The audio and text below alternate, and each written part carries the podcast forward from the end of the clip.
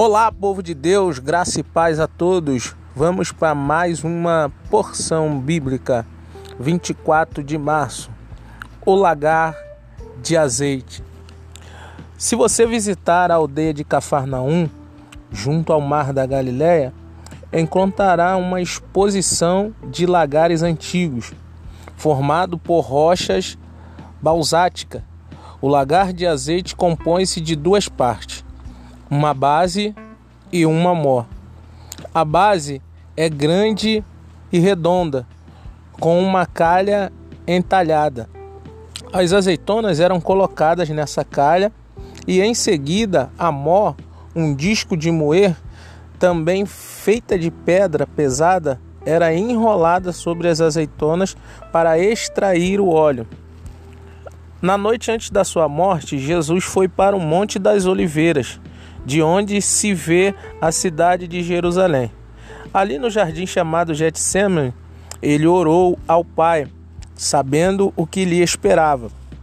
A palavra Getsemane significa lugar do lagar de azeite, e isso descreve perfeitamente as primeiras horas esmagadoras do sofrimento de Cristo por nós ali.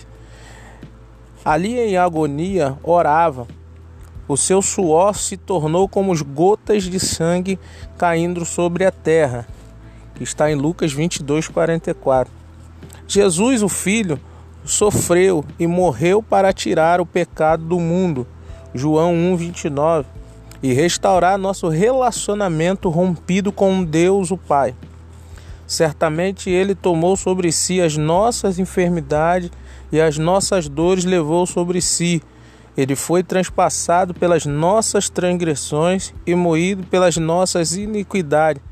O castigo que nos traz a paz estava sobre ele, e pelas suas pisaduras fomos sarados.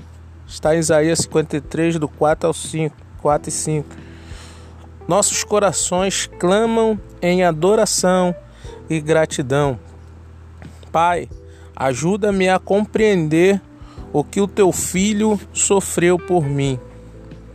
Foram-se as minhas transgressões, e agora sou livre, porque Jesus foi ferido por mim. Que Deus te abençoe, fique na paz.